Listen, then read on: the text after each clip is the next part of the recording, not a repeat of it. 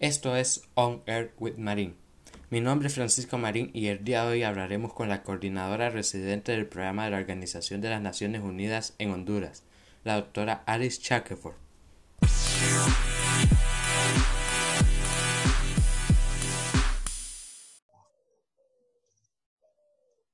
Es un gusto poder estar el día de hoy con usted, doctora Shackelford. Feliz Año Nuevo y primero eh, agradecerle el tiempo en que, que usted nos está dando para hablar con usted. Un placer, feliz año nuevo a vos, Francisco, y todo el equipo. Y un placer de estar con ustedes, compartir con ustedes y muy, muy contenta, muy lista a dialogar. Muchísimas gracias. Doctora, usted es enviada por la ONU como la coordinadora residente del Programa de las Naciones Unidas para Honduras pero anterior a eso también trabajó en Costa Rica en el mismo cargo. En los últimos cinco años, la Organización de las Naciones Unidas ha lanzado una agenda muy, pero muy increíble porque busca crear un desarrollo sostenible en todas partes del planeta. Pero para comenzar, ¿qué es la Agenda 2030?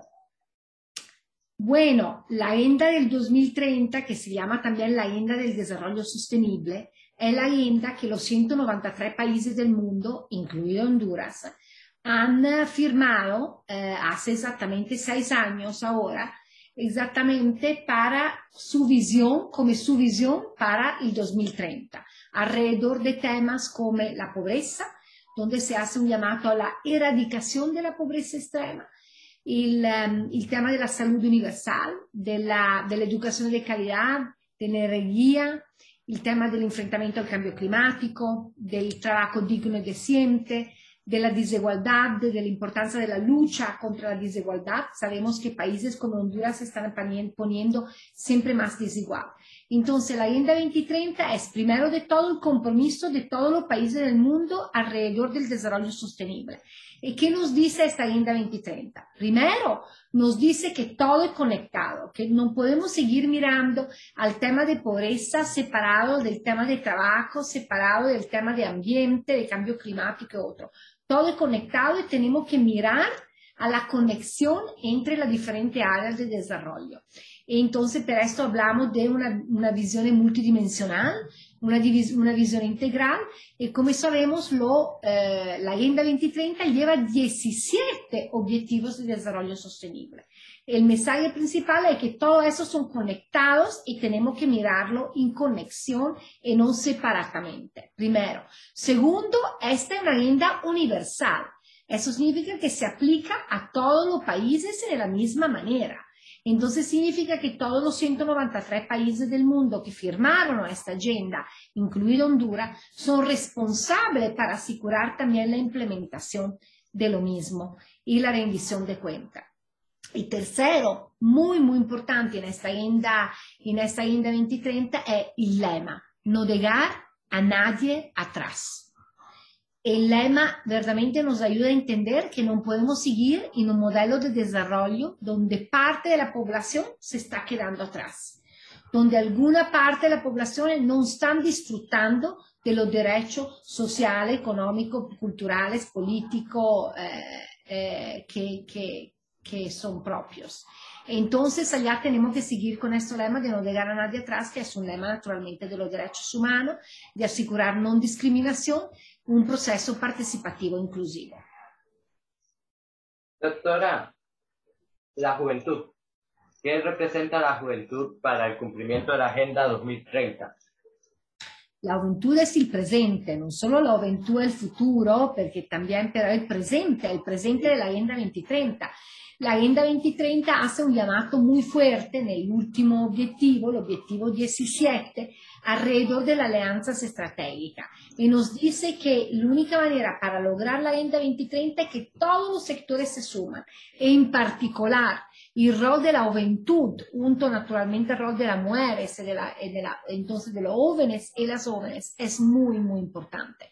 Muy importante no solo a nivel de conocer, de conocer mejor la agenda, y ponerse a conocerla mejor, entender los 17 Objetivos de Desarrollo Sostenible, entender eh, la conexión con el trabajo, con la actividad que como ustedes scouts están haciendo, todas las cosas que también ustedes están contribuyendo en la misma Agenda 2030 pero hay también el importante rol de eh, ser parte del proceso, ser parte del proceso de toma de decisión, de ser parte de la campaña que miran hacer advocacia e incidencia para que los gobiernos tomen más más responsabilidad alrededor de la Agenda 23 misma, entonces 2030 misma. Entonces, los jóvenes y las jóvenes como ustedes tienen un rol muy importante en este momento, no solo en el futuro, pero en este momento para liderar y asegurar que esta agenda se lleve a cabo porque el tiempo está corriendo. Este, tenemos poco tiempo.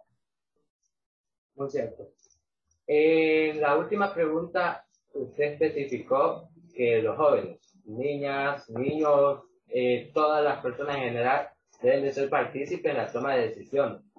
Pero también eh, las empresas y los diferentes sectores que conforman la sociedad qué rol tienen para el cumplimiento de la Agenda 2030, porque actualmente vemos que muchas de las empresas no son socialmente responsables, no son sostenibles, son grandes contaminantes en Honduras. Entonces, ¿qué importancia tienen estas empresas y estos sectores de la sociedad para el cumplimiento de la misma agenda?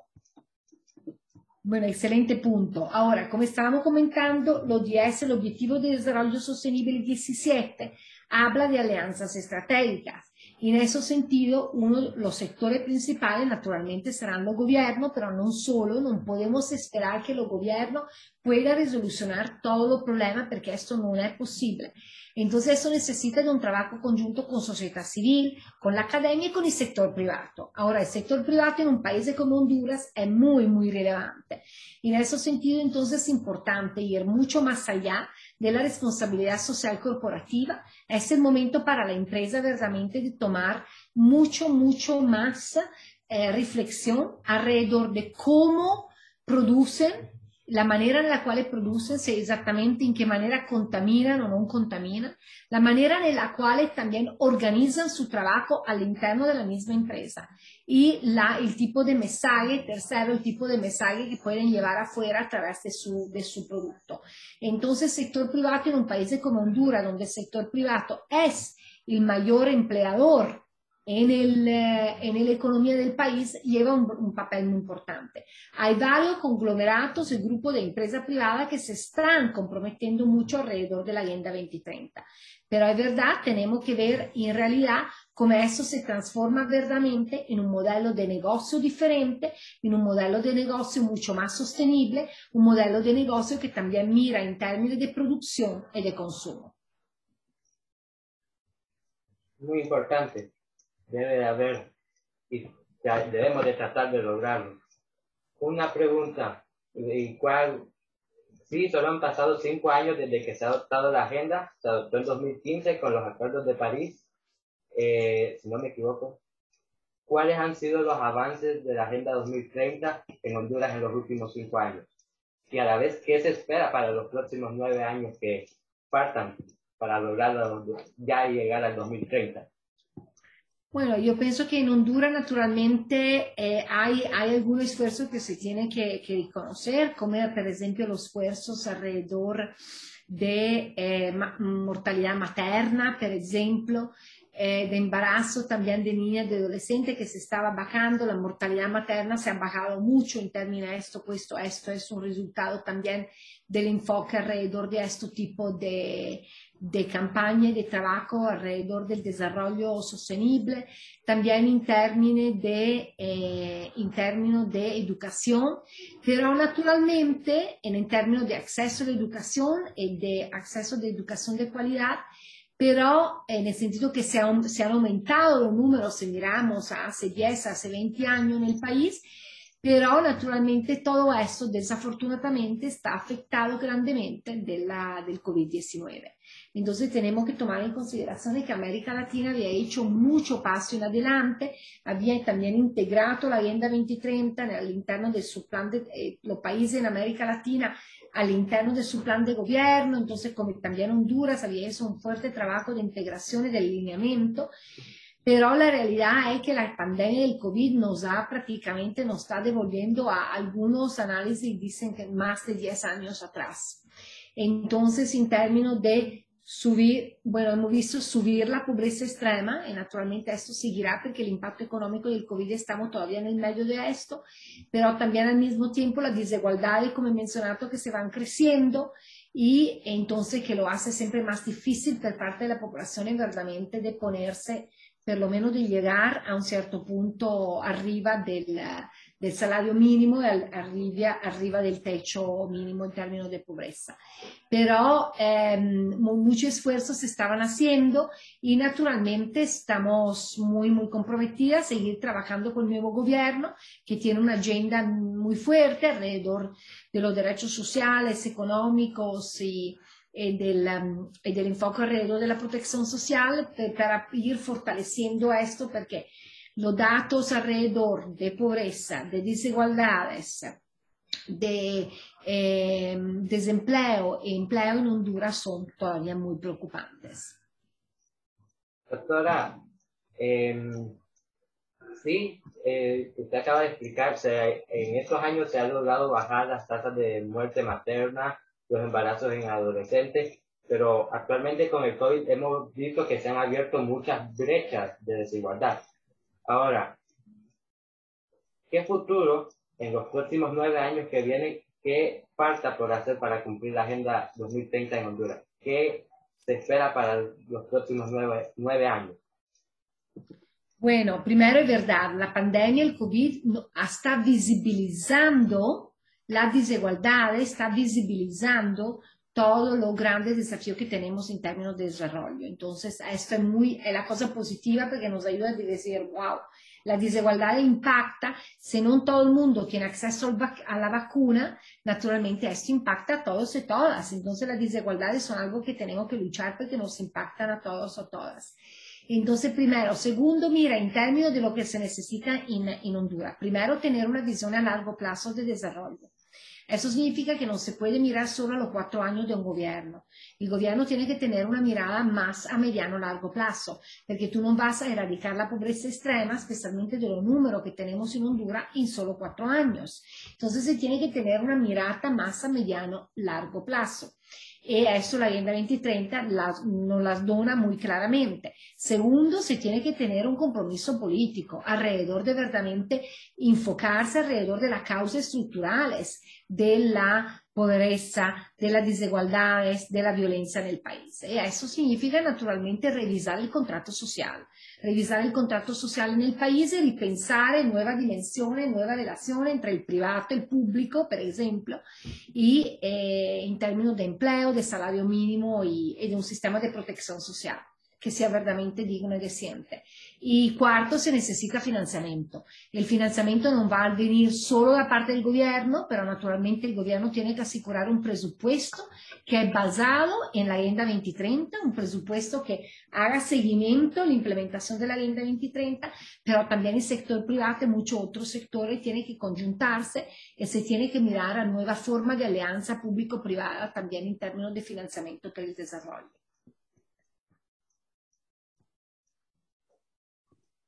Muy cierto.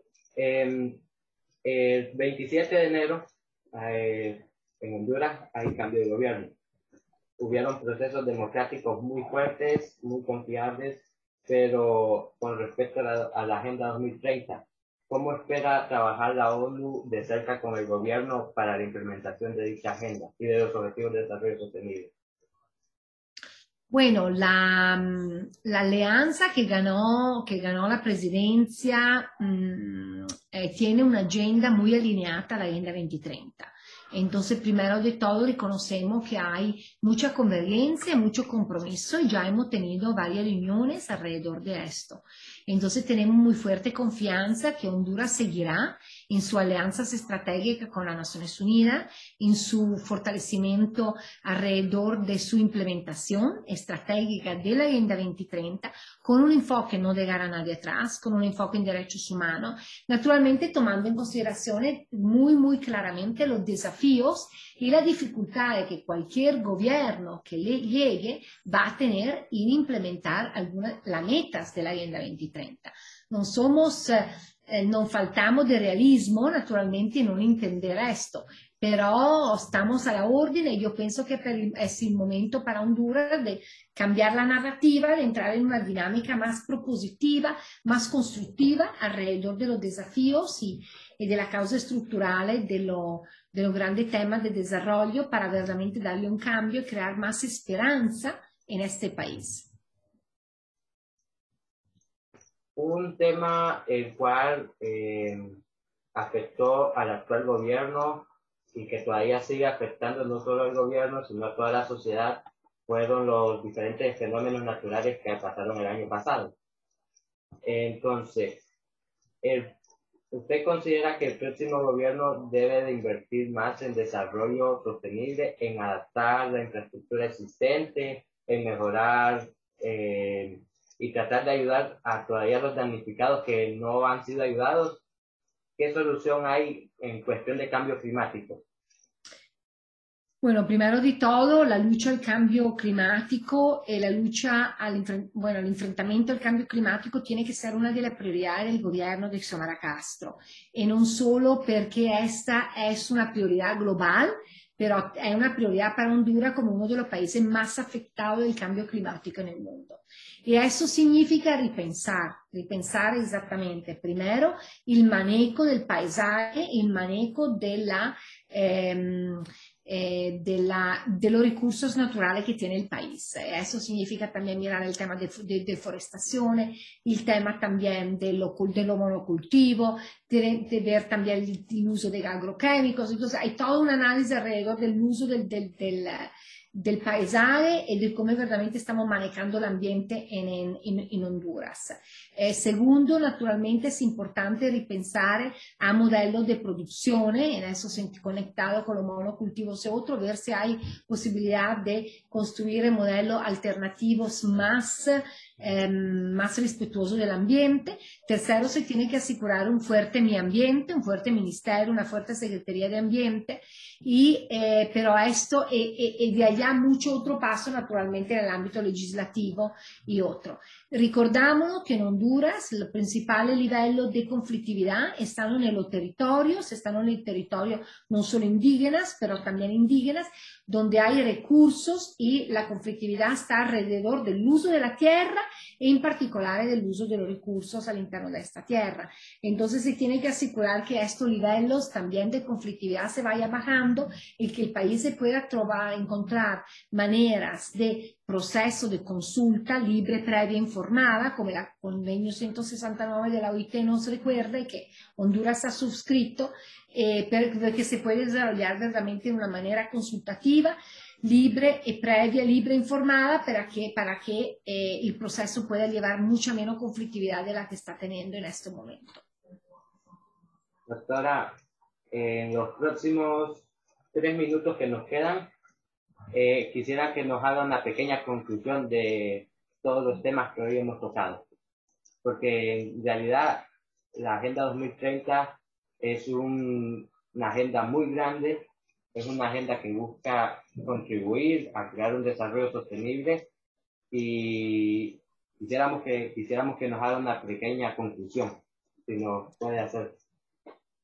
Bueno, la Agenda 2030 es, la agenda tuya, la, la, agenda mía, es la agenda de todos y todas, es la agenda que nos ayuda a tener una visión alrededor del desarrollo sostenible, que nos ayuda a entender la conexión entre las diferentes dimensiones sociales, económicas y políticas y eh, nos ayuda a entender que todos y todas podemos contribuir al desarrollo sostenible, también en nuestra casa, en la manera que consumimos, en la manera que, que, que, que, producimos, pero en la manera que nos relacionamos también lo uno con otros. Recordamos que la Agenda 2030 habla de eliminar las desigualdades, de, hacer una, una, un contexto mucho más respetuoso también de los derechos humanos, en particular también eh, de los derechos de las mujeres y de las niñas. Entonces, esta es una agenda que, pues, que es de todo y toda, apropiase de esta agenda, conozca mejor y haga algo, defina qué puede hacer para contribuir a esto, porque el futuro eh, es ahora el, uh, el, construir verdaderamente un mundo mucho más igualitario, mucho, mucho más respetuoso de los derechos humanos y mucho más, más respetuoso del ambiente también es algo que es imperativo para todos y todas. Entonces, únete, eh, trabaja, eh, eh, con, con, otro grupo pa, para seguir haciendo este importante trabajo. Gracias. Doctora, fue un enorme gusto poder estar conversando el día de hoy con usted. Aprovecho también el espacio, pero ya después de terminar de grabar, en eh, los próximos cinco minutos antes de que, de que acabe la reunión. Agradecerle eh, por todo el apoyo que ha estado brindando la ONU para con respecto al reciclaje, con respecto al apoyo que le ha dado al proyecto Junten Room. Un placer, muchísimas gracias, feliz año nuevo. Feliz año también.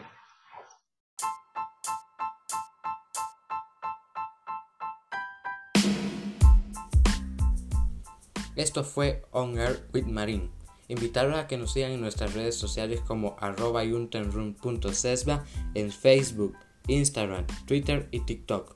Hasta la próxima.